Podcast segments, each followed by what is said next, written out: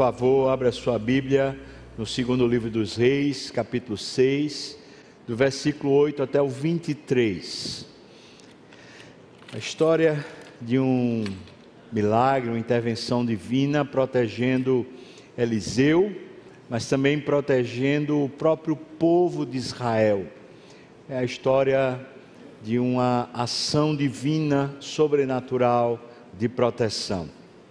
E nesse texto nós vemos a postura de Eliseu, um servo do Senhor que é conhecido por ser um homem de Deus, uma designação naquele tempo que representava a figura de Deus na terra, como se houvesse um reconhecimento que a postura daquele homem era a postura de Deus, era a representação visível do Deus invisível, a imagem de Deus na terra.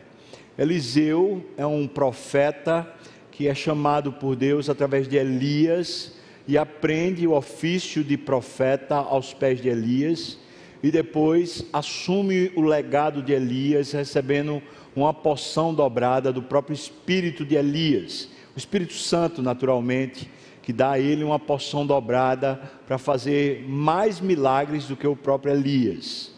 Eliseu segue a cartilha direitinha de Elias. Entretanto, diferente do seu predecessor, ele não é um ermitão que fica nas cavernas. É, Eliseu muitas vezes está nas casas das pessoas, também se encontra muitas vezes nos palácios. Ele foi chamado por Deus, designado por Elias, para ungir o rei da Síria e também para ungir o rei de Israel. E essa unção representa que é uma escolha divina e uma capacitação divina para governar. Não significa que o rei da Síria fosse um servo de Deus, temente a Deus, nem significa que o rei de Israel fosse um servo de Deus, temente a Deus. Ambos, tanto o rei de Israel como o rei da Síria, eram ímpios, eram homens adoradores de deuses, de ídolos mas Deus, de alguma maneira, os usaria e os usou na história para corrigir caminhos que o reino de Israel estava seguindo, caminhos que não eram os caminhos de Deus. Então Deus às vezes usa até o ímpio para corrigir a igreja, usa até aqueles que aparentemente não têm nada a acrescentar no reino de Deus, Deus os usa para benefício do, do próprio povo de Deus. E nessa história nós vemos um conflito, um conflito entre o rei da Síria e o rei de Israel. E é um conflito estranho, porque não chega às vias de fato, não chega a ter uma batalha, mas você vê uma intriga acontecendo. E essa intriga, um querendo matar o outro, faz com que Eliseu fique nesse meio, no meio dessa história. E eu quero usar, se Deus assim permitir, essa foi a maneira com que Deus falou comigo no texto. Eu quero usar justamente isso, essa postura de Eliseu, para ensinar o meu coração como é que eu posso viver num mundo de intrigas. Como é que eu posso ser fiel a Deus no mundo onde existem inimigos poderosos, articuladores que manobram a história, pessoas com narrativas aqui e acolá polarizados, brigando entre si, e eu estou no meio, como povo de Deus, como homem de Deus. Como é que eu posso me manter fiel a Deus no mundo de intrigas, no mundo polarizado? E esse texto, acredito eu, é uma, uma boa maneira da gente aprender a ser mais objetivo e mais propositivo na nossa conduta aqui na terra eu quero já aproveitar que, nessa introdução e colocar para você a situação que vivemos. Nós não vivemos apenas no Brasil, um mundo polarizado. Na verdade, qualquer lugar que você for hoje no planeta Terra, existe essa polarização. Existem aqueles que são de uma linha onde aparentemente o paganismo assumiu a prerrogativa isso significa que não há respeito aos costumes e à moralidade cristã. E existe outro grupo que assume uma prerrogativa de costumes e valores morais cristãos, entretanto, muitos desses também não são cristãos, também não são servos de Deus, nem tementes a Deus, e ambos são ímpios. Um afronta diretamente os valores bíblicos, o outro não afronta, entretanto, também não é servo de Deus. E me parece, o texto parece mostrar gente assim. O rei de Israel, ele tinha a cultura do, do próprio povo bíblico, apesar de não ser um servo de Deus. O rei da Síria era um homem completamente ímpio, pagão, adorador de ídolos e que não tinha os valores da Bíblia. E eles estão nesses conflitos e Eliseu está exatamente no meio. Eu quero aproveitar então, irmão, para talvez, se Deus assim permitir, falar o seu coração. Uma postura, uma maneira de viver nesse mundo polarizado. Vamos ler o texto. O rei da Síria fez guerra a Israel e, em conselho com seus oficiais, ele disse: Em tal e tal lugar estará o meu acampamento. Mas Eliseu, o homem de Deus, mandou dizer ao rei de Israel: Guarda-te de passares por tal lugar, porque os sírios estão descendo para ali. O rei de Israel enviou tropas ao lugar que o homem de Deus lhe falara e de que lhe tinha avisado, e assim se salvou, não uma nem duas vezes. Então, tendo se turbado com este incidente o coração do rei da Síria, Chamou ele os seus servos e lhes disse: é, Não me farei saber quem de, dos nossos é a favor do rei de Israel? Respondeu um dos seus servos: Ora, ninguém, ó rei, meu senhor, mas o profeta Eliseu, que está lá em Israel, ele faz saber ao rei de Israel as palavras que o Senhor fala na câmara de dormir. Ele disse: Ide e vê de onde é que está esse homem, para que eu mande prendê-lo. Foi-lhe dito: Eis que Eliseu está em Dotã. Então enviou para lá cavalos, carros e fortes tropas. E eles chegaram à noite, cercaram a cidade. Tendo se levantado muito cedo, o Geazi, o moço do homem de Deus, e tendo saído, eis que viu as tropas, cavalos e carros que haviam cercado a cidade. E então o seu moço lhe disse: Ai, meu senhor, que faremos? E Eliseu respondeu: Não temas, porque mais são os que estão conosco do que os que estão com eles. Orou Eliseu e disse: Senhor, peço-te que lhe abras os olhos para que veja. O Senhor abriu os olhos do moço. E ele viu que o monte estava cheio de cavalos e carros de fogo em redor de Eliseu. E como desceram contra ele, orou Eliseu ao Senhor e disse: Fere, peço-te, essa gente enviada da Síria, fere eles de cegueira. Feriu-a de cegueira, conforme a palavra de Eliseu. Então Eliseu lhes disse: A tropa que agora está cega, não é este o caminho, nem esta é a cidade. Segui-me e guiar-vos-ei ao homem que buscais, ao rei de Israel. E os seguiu a Samaria, a capital de Israel. E tendo ele chegado a Samaria, disse Eliseu ao Senhor: Agora abre os olhos desses homens para que eles vejam. Abriu-lhes o Senhor os olhos e viram, e eis que eles estavam bem no centro da cidade de Samaria. Quando o rei de Israel os viu, perguntou a Eliseu: Feri-los-ei? Feri-los-ei, meu pai? Respondeu ele: Não os ferirás.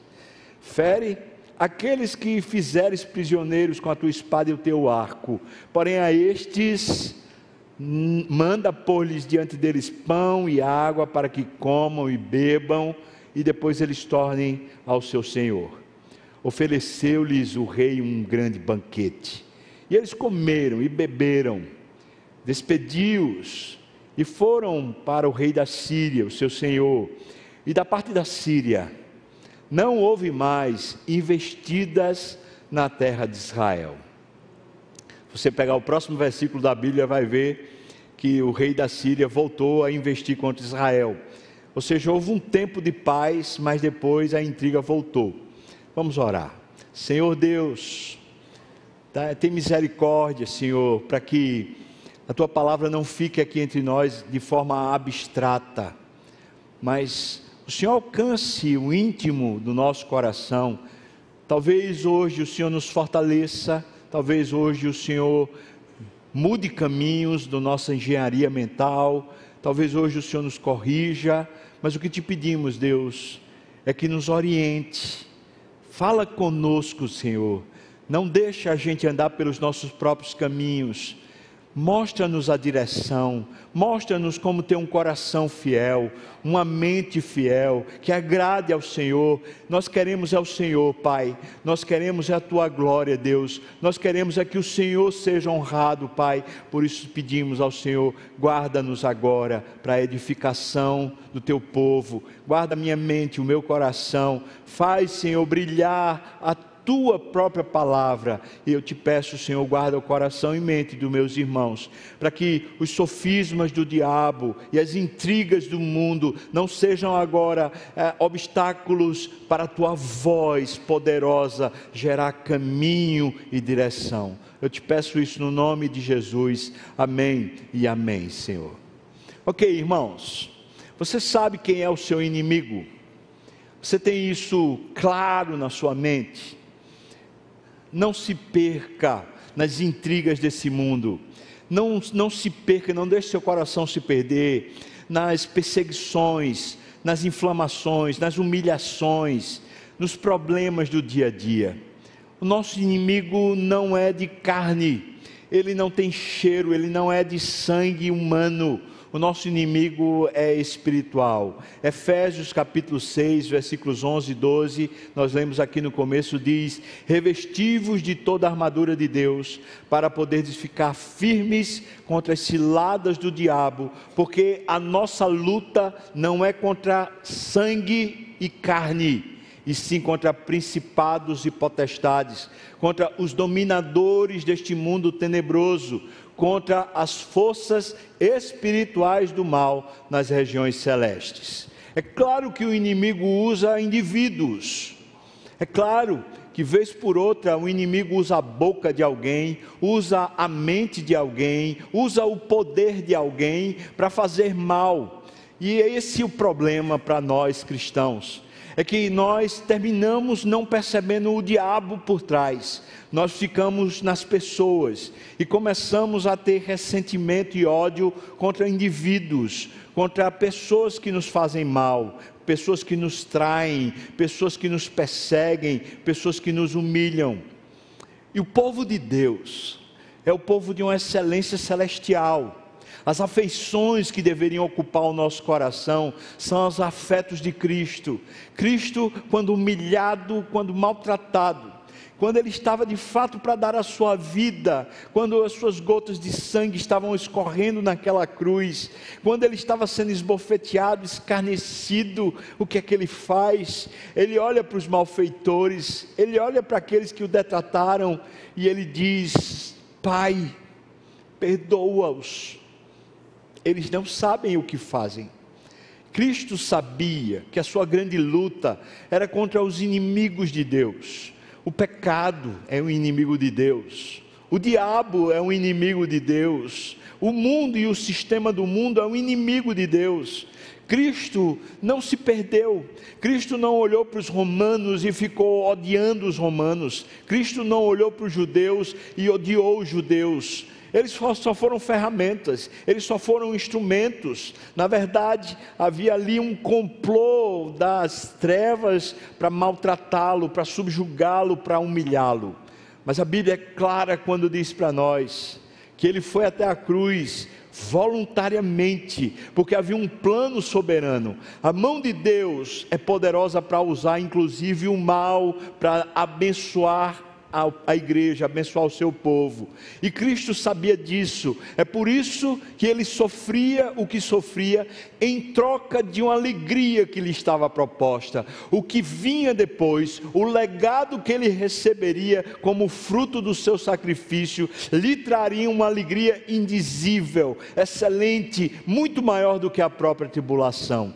Paulo também afirma isso para nós, dizendo que a nossa leve e momentânea tribulação, e Paulo não está brincando com as palavras, ele não está sendo irônico, dizendo assim, ah, o que você passa é leve e momentâneo, como se ele não soubesse os problemas que nós passamos. Mas quando ele usa essa expressão, leve e momentânea tribulação, ele está comparando com o que vem depois, ele diz, a nossa leve e momentânea tribulação produz em nós, veja o produto veja o resultado, produz em nós um eterno peso de glória, ou seja, uma glória eterna, com um peso da própria eternidade para encharcar a nossa alma. Há um legado espiritual para nós, indizível, incomparável, e nós passamos por tribulações, passamos por situações, essas situações são as tribulações que Paulo diz leves e momentâneas. Paulo, como talvez nenhum de nós, Paulo sabe muito bem o que é ser fustigado, humilhado, o que é ser perseguido. Ele sabe, ele passou isso na pele. Mas o que é que ele deixa para nós? 1 Coríntios 13, ele faz questão de dizer: Olha, mesmo que eu desse o meu corpo para ser queimado, se eu não tivesse amor, de nada valeria. Ele sabe o cristão foi colocado por Deus no mundo para ser um vaso de amor, um vaso de Deus que abençoa, não amaldiçoa, mas abençoa. Entretanto, irmãos, essa postura de afetos espirituais, de afeições religiosas, conforme o caráter de Cristo, não exime a gente da prudência não exime a gente de ter uma sabedoria divina para ter um posicionamento aqui na terra. E esse texto bota Eliseu como sendo esse homem que vai ensinar agora a mim, que quero ser um homem cheio de amor, quero ser um homem perdoador, um homem que não leva em conta a transgressão dos outros, eu quero ser esse homem abençoador na vida mas eu preciso ter sabedoria de Deus. Eu preciso ter prudência como a serpente tem. Eu preciso ser astuto como a serpente, conforme a palavra do Senhor Jesus. E Eliseu me parece ter isso. Esse texto parece descortinar essas coisas. Verdade, em 2 Coríntios capítulo 2, versículos 10 e 11, Paulo diz assim: A quem perdoais alguma coisa, eu também perdoo para que, veja como Paulo associa a ideia de perdão ao fato do diabo querer encontrar espaço. Ele diz: para que Satanás não alcance vantagem sobre nós, pois não lhe ignoramos os desígnios. Ou seja, esse mundo de enfrentamentos, de ódio, que vai gerando uma, uma pestilência na nossa alma, enfermidade, inflamação na nossa alma. Esse mundo de intrigas, irmãos, está querendo sabotar o seu afeto por Deus, o seu carinho por Deus, está querendo roubar a sua estatura espiritual. Essa é uma das maneiras do diabo sabotar a sua vida. E nós não lhe ignoramos os desígnios, são maus. O diabo sabe como roubar a alegria da sua salvação. Vamos entrar no texto então. Primeira coisa que eu pergunto para você é como é que o inimigo está agindo nesse texto. E eu quero pensar aqui em duas maneiras. Primeiro, ele prepara armadilhas para prejudicar o povo de Deus. Logo no versículo 8, o rei da Síria está tomando conselho com seus assessores sobre quais os lugares onde ele deveria acampar, preparando uma armadilha para matar o rei de Israel. Ora, o alvo do rei da Síria não é o rei de Israel, mas é o povo de Israel. O rei é só um elemento de poder. O que na verdade ele quer é conturbar o povo e o povo fica sem liderança e então ele assume hegemonia sobre o povo para levar o povo para a perdição. Então o rei da Síria, de maneira muito astuto, ficou ali como um, como um leão procurando alguém para devorar. É isso que o texto diz, preparando armadilha para prejudicar o povo, matando o rei. Versículo 13 mostra uma outra maneira do diabo agir aqui nesse texto. Veja, ele faz manobras para impedir, prender, na verdade, a liderança espiritual. Eliseu, o texto diz para nós, que Eliseu vinha sabedoria de Deus para ele e ele entendia quais eram os planos do rei da Síria.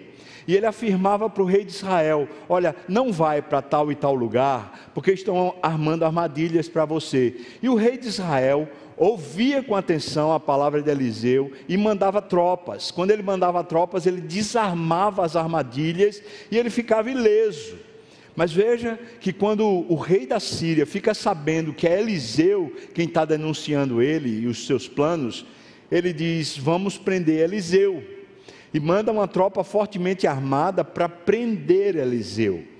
Essa é uma das manobras do diabo ele quer pegar a liderança espiritual do povo e ele quer prendê-la, sabotar a liderança espiritual, evitar que ela continue liderando, evitar que ela continue pregando, anunciando, falando, dizendo para o povo: cuidado com tais armadilhas, cuidado com tais tropeços. Uma das maneiras do diabo usar uma investida contra o povo de Deus é prendendo, manietando a liderança espiritual. Portanto, vamos aplicar isso. Fique muito atento, irmão, porque a primeira coisa, o inimigo não está muito interessado diretamente numa liderança.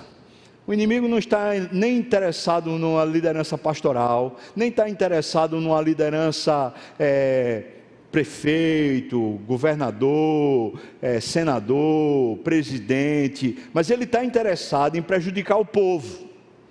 Se ele puder prejudicar um povo, ele, ele vai fazer isso. E se alguém está sendo um obstáculo, então ele quer destruir esse obstáculo para que o povo seja prejudicado. Então preste atenção. O que o diabo vem fazer é matar, roubar e destruir.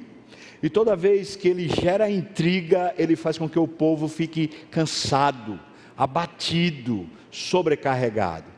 Segunda coisa que o texto diz para nós, que uma das manobras do diabo é fazer calar, impedir a liderança espiritual do povo de Deus de continuar liderando, de continuar falando, de continuar trabalhando, impedindo as manobras do diabo. Isso me faz pensar aqui o que eu falei no momento do ofertório. Ore pelos, líderes. Ore por todos os líderes Ore, claro, ore por mim, por favor. E eu lhe peço isso encarecidamente. Eu já tenho falado isso com muita emoção. Esse é o melhor presente que alguém pode me dar.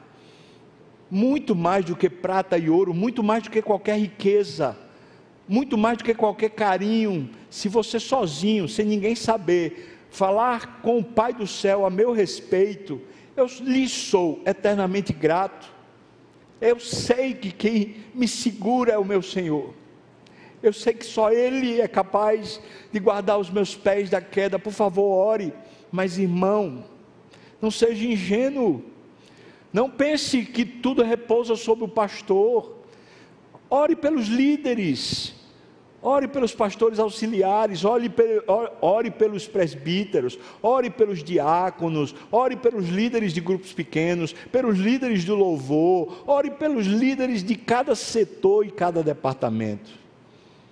Será que eu posso contar com você para orar pela liderança? Você pode dizer amém, irmão? Ore pela sua liderança espiritual. Uma das maiores riquezas que a liderança pode ter é saber que os pés são de barros, são de barro. Nós não somos confiáveis. Se Deus não puser a mão, irmão, só sai lixo, só sai o que não presta de nós. Mas se Deus operar, que grande bênção. Primeira coisa, então, como é que o inimigo está agindo? A segunda coisa é o que é que ele faz, uma vez agindo. Ele primeiro quer destruir, os ataques dele são destrutivos. Versículos 9 e 10 diz que a intenção dele era, na verdade, matar o rei para causar o transtorno no povo. Ataques destrutivos, ataques mortais, ataques para gerar tumulto. Às vezes, na sociedade a gente vê isso muito, nas famílias a gente vê isso. E a família deveria ser um lugar intocável para o maligno. E aqui eu chamo as lideranças espirituais das casas, pais, mães, vocês são os protetores, os guardiães disso. Eu chamo você para proteger a sua família, a sua casa. Eu chamo você, líder de grupo pequeno, para proteger o seu pequeno rebanho. Eu chamo você, líder do louvor, para proteger o seu pequeno rebanho. Eu chamo você, líder de departamento, de ministério da igreja, proteja o seu rebanho. Proteja o rebanho do Senhor. Porque na verdade, o inimigo quer é matar mesmo, ele quer destruir. E uma das maneiras de fazer isso é causando tumulto, para que as pessoas desanimem, para que as pessoas percam a alegria. Segundo, versículos 13 e 14, nós encontramos esses ataques que são imobilizadores, que vão impedindo a igreja e os líderes de continuarem anunciando a palavra de Deus, anunciando a virtude de Deus. Muitas vezes essa é a maneira de prender a, o avanço da igreja. Nesses dois pontos, eu queria que você entendesse o seguinte: eu e você precisamos ser prudentes, não ignorando quem é o nosso inimigo. Segundo, nós precisamos ser prudentes, protegendo o povo de Deus. Chegamos no terceiro ponto. No terceiro ponto, eu e você precisamos, se Deus tem colocado a gente nesse cenário conturbado, nós precisamos de uma clareza espiritual, uma direção espiritual para o nosso coração para a gente saber realmente aquietar, apaziguar o nosso coração. Veja, por favor, o versículo 10. Deus age avisando ao rei de Israel que existe uma armadilha para matá-lo. Quem está avisando a ele é Eliseu. Mas Eliseu está avisando por recado divino. Eu queria que você prestasse atenção nesse ponto. A direção espiritual pode acontecer de ela ser mística, ou seja, eu não descarto a ideia de um Deus que de repente pode, de alguma maneira, se manifestar a você em sonho ou numa outra maneira, para dizer para você, vá para tal lugar ou faça tal coisa. Eu não descarto isso. Não é o usual. O comum e o mais correto é Deus falar por meio da Sua palavra. E Deus usa especialmente liderança espiritual para nos dar a direção. Veja que Eliseu, eu fico aqui imaginando se o rei de Israel quisesse ser um homem muito puro, quisesse ser um cara muito decente, aí o rei de Israel, ou Eliseu chega para o rei de Israel e fala assim: Ó oh, rei, é, o rei da Síria está montando uma cilada para destruir você. Aí o rei de Israel fala: de maneira nenhuma. Como é que eu posso acreditar? Você está falando mal do rei de Israel ou do, do rei da Síria. Não posso dar ouvidos à sua voz. Ouça, irmão. Se a gente quer ser protegido do mal, nós precisamos dar ouvidos à direção do Espírito. Nós precisamos ser guiados. Nós não sabemos como proteger os nossos pés da queda. E um bom discípulo ele tem ouvidos para ouvir, ele tem um coração pronto para ouvir e pronto para seguir, não para ser o guia, mas para seguir. Muitas vezes, não, não, não, eu não posso nem mensurar isso, nem, nem contar quantas vezes eu tenho parado e pensado e pedido, Deus, mostra para mim. Faz alguém falar comigo. Eu mesmo procuro conselhos. O que, é que você acha dessa situação? Como é que eu devo me posicionar aqui? Qual a direção que eu devo tomar? Muitas vezes, e aqui eu chamo todos os presbíteros como testemunha, eu chego diante do conselho e falo: estamos passando por tal e tal situação, o que devemos fazer? Estou falando, irmão, porque essa é a minha prática. Procurar conselho, procurar gente de Deus. Não procure conselho com quem não está com Deus. Não vá procurar conselho com profissionais é, que são coaching ou que são meramente pessoas que querem lhe dar conforto. Procure conselho com pessoas que temem a Deus, pessoas que querem abençoar o rebanho de Deus. Procure conselhos.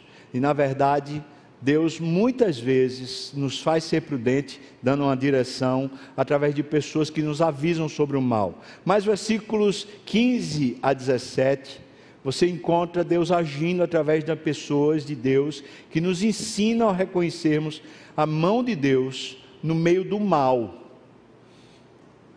Você lembra de Geazi?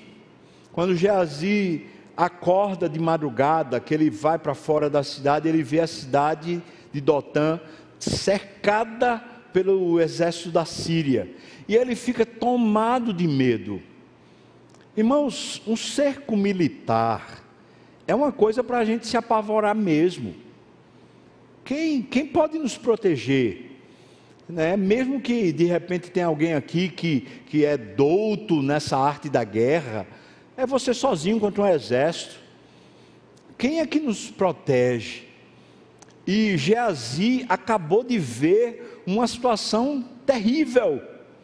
E ele está tomado de medo. E então você vê Eliseu falando para Geazi: Não temas, versículo 16, porque mais são os que estão conosco do que os que estão com eles.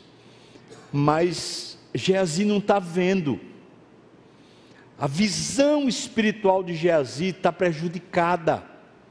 Ele está apavorado com as circunstâncias, e a fé dele é tão infantil ainda que não consegue sobrepujar as circunstâncias para ele crer na proteção de Deus. É por isso que Deus muitas vezes nos faz caminhar com pessoas que estão são mais gigantes na fé do que nós, pessoas que têm talvez uma percepção melhor espiritual do que nós é como muitas vezes eu tenho lido e eu vejo J.I. Packer citando isso, eu vejo John Piper citando isso. Eu e você precisamos de gigantes na fé, nós precisamos sentar nos ombros dos gigantes na fé, porque eles já viram o caminho de Deus antes de nós, e eles podem dizer para nós, como Eliseu está dizendo para Geazi: que medo é esse?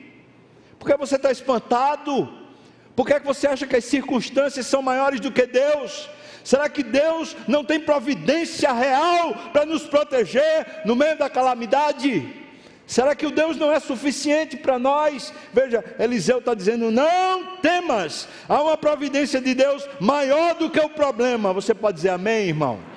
Guarde seu coração, guarde seu coração. Eu e você precisamos de condutores, guias espirituais e o guia espiritual não são pessoas em si, é o Espírito Santo.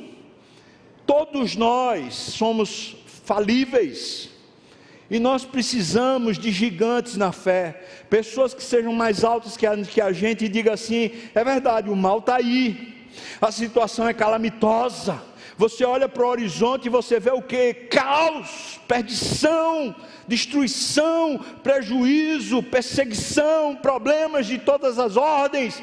Pode ver, está certo, Geazi está vendo. Mas será que não escutamos o Espírito? Será que não tem um gigante da fé para alertar você e dizer: abra os olhos? mais são os de Deus conosco do que o mundo todo. Deus nos protege. Será que não é suficiente para nós? Será que não é? Versículo 17: Eliseu ora e disse: Senhor, eu peço que o Senhor abra os olhos para que esse menino veja. E talvez essa seja um dos grandes legados espirituais. é que quando, quando a gente caminha com gigantes espirituais, quando a gente caminha com pessoas que realmente andam com Deus, só a convivência com elas abre os nossos olhos.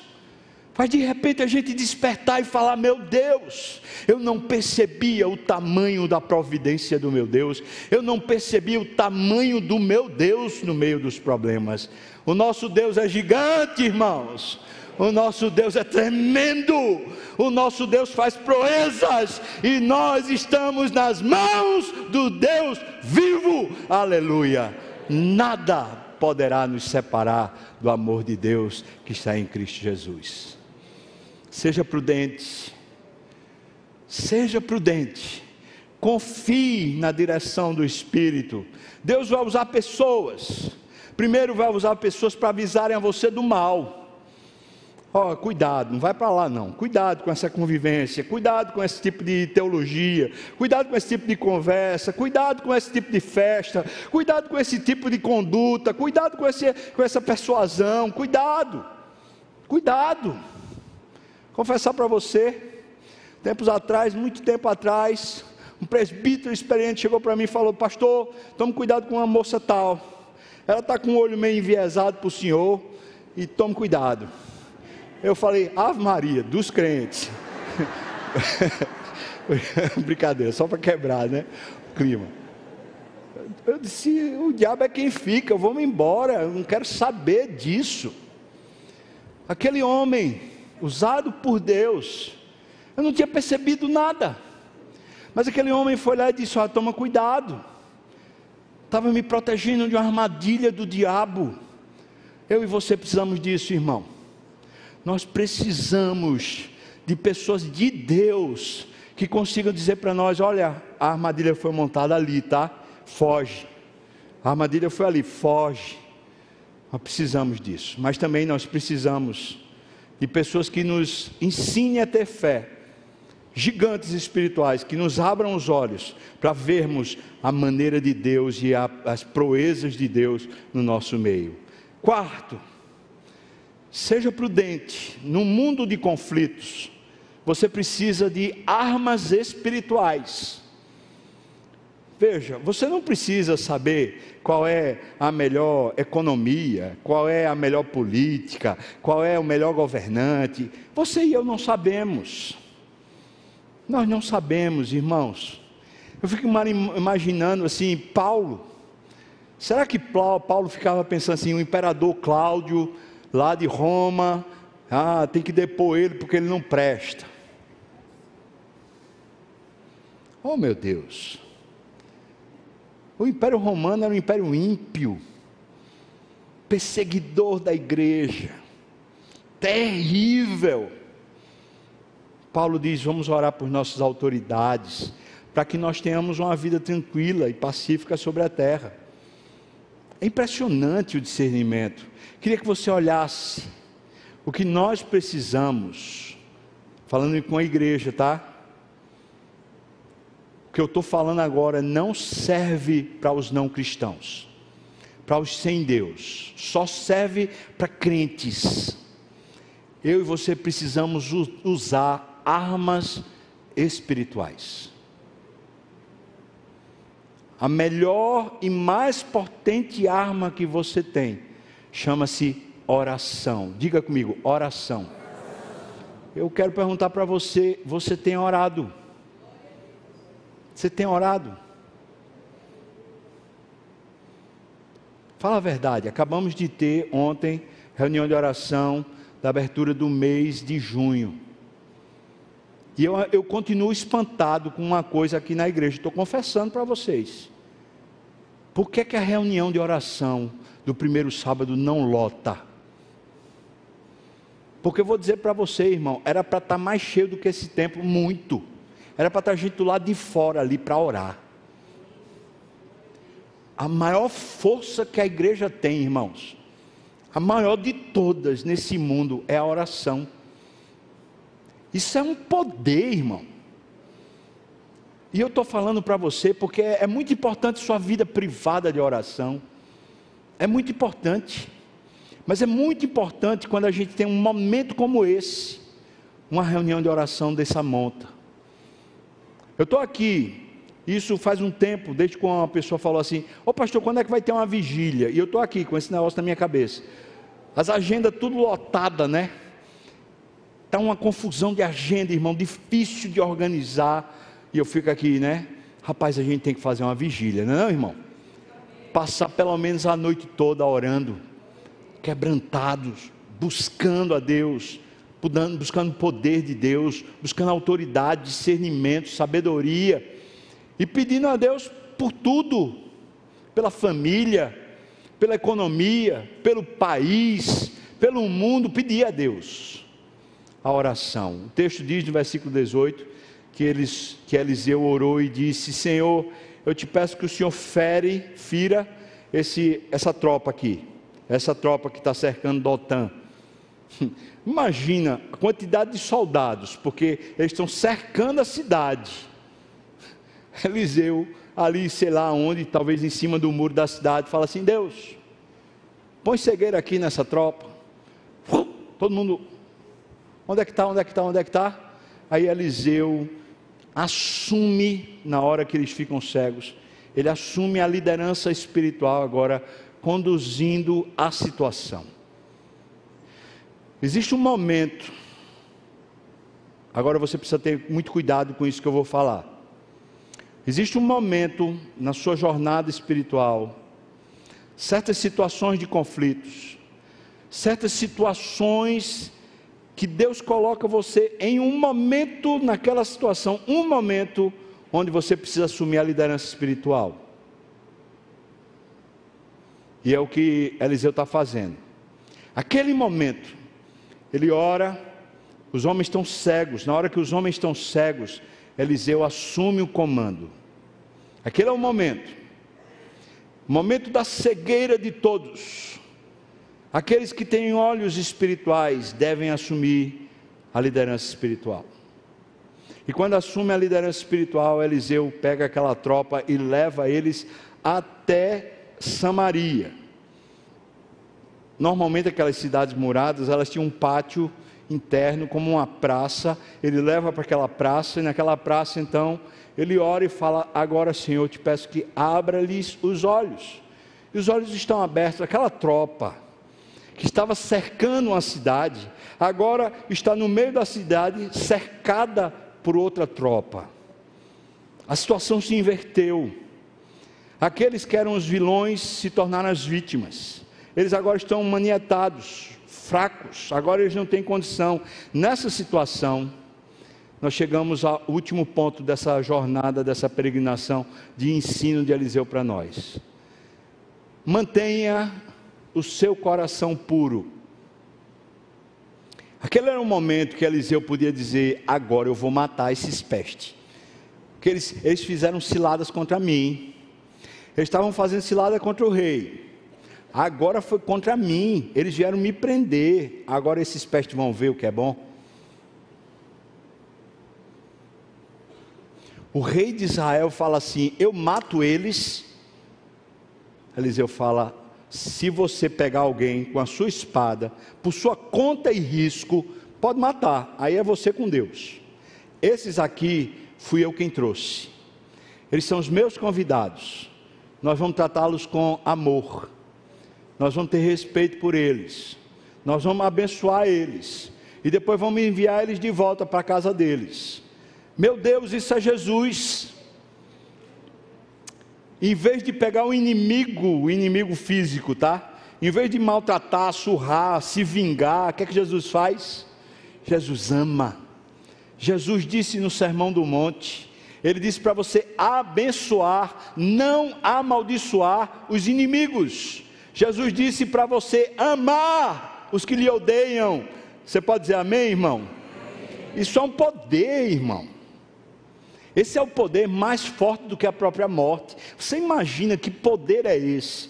Que pega um coração que está todo cheio de marcas da maldade do outro, todo penalizado pela maldade do outro, e esse coração de repente se levanta mais forte do que a dor e se torna um coração perdoador e amoroso. Mantenha o coração puro nesses enfrentamentos. Eliseu faz isso, oferece uma ceia, eles comem, estão fartos, e agora fartos, eles são encaminhados de volta, e tem um resultado espiritual. O rei da Síria fala assim: vamos parar de fazer guerra. Eu sei que depois volta, mas há um tempo de trégua, há um tempo de paz. Veja que Deus está nos ensinando aqui hoje na manhã, nesses tempos difíceis, Outro dia, um jovem daqui da igreja passou no curso de direito, chegando na universidade, ele se encontrou com um professor que é pastor ou foi pastor, porque hoje o, pastorado dele é uma, uma, uma aberração, uma blasfêmia contra Deus, é uma pessoa que nega a fé, mas ainda se diz pastor. E o jovem falou assim: Pastor, preciso conversar com o senhor, porque eu estou tendo aula com fulano de tal, e fulano de tal, assim, está ensinando umas doidices lá na, na universidade, e eu queria discernimento. Eu falei, vamos conversar.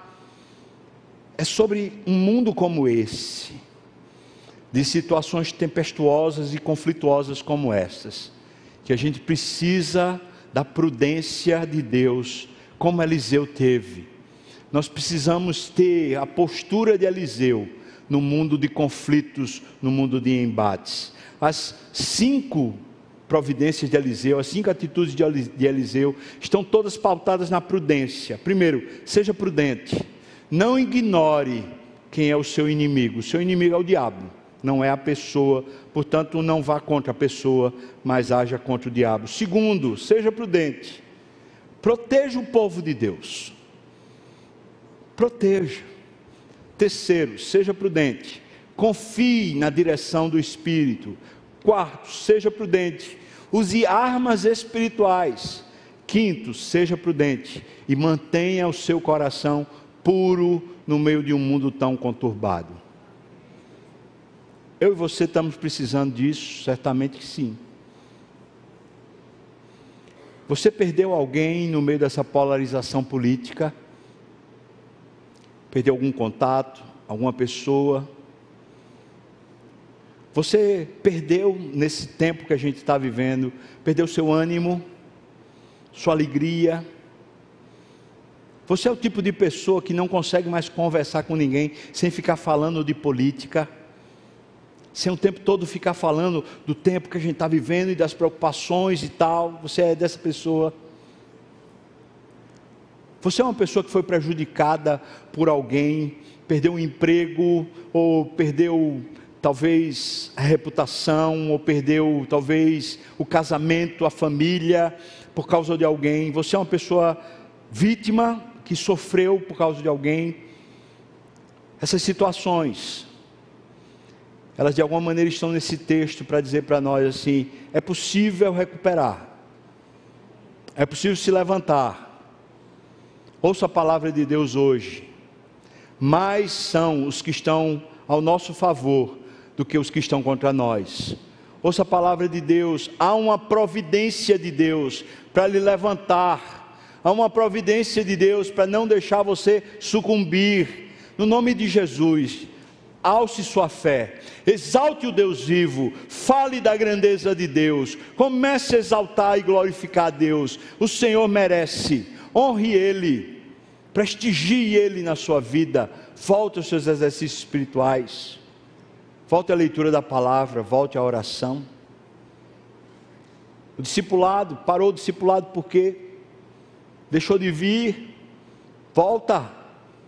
Vamos crescer espiritualmente, irmãos. Vamos avançar nesse mundo. Vamos com, com tudo, no nome de Jesus, contra as trevas.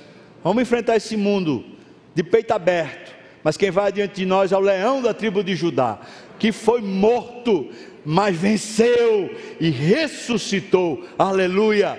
Vamos que vamos, no nome de Jesus. Amém, irmão? Amém. Posso contar com você como uma tropa do Senhor, que nesse mundo se levante em oração e na autoridade espiritual, para sendo prudente, ser um canal de bênção para a terra? Sim? Amém. Vamos ficar de pé, nós vamos orar. Vou pedir ao conselho que já venha para cá e nós vamos servir a ceia do Senhor. Mas vamos ficar de pé e vamos orar. Pode vir o conselho para cá. Senhor, queremos colocar diante de Ti as feridas que temos, as amarguras, talvez, Senhor Deus, o desânimo, talvez o prejuízo da reputação, ou talvez o desemprego, Senhor, as preocupações, as inquietações. Pai, eu estou pedindo ao Senhor agora que o Senhor pegue esse pacote de encrenca, esse pacote de problema e leve para longe de nós, Senhor Deus, e traga ao nosso coração paz, sossego, alívio. Traga, Senhor, ao nosso coração esperança ânimo, vigor, fortaleza espiritual. Não nos deixe só sobrar, não nos deixe ser guiados pelas trevas, mas guarda os nossos pés da queda, no nome de Jesus. Amém e amém.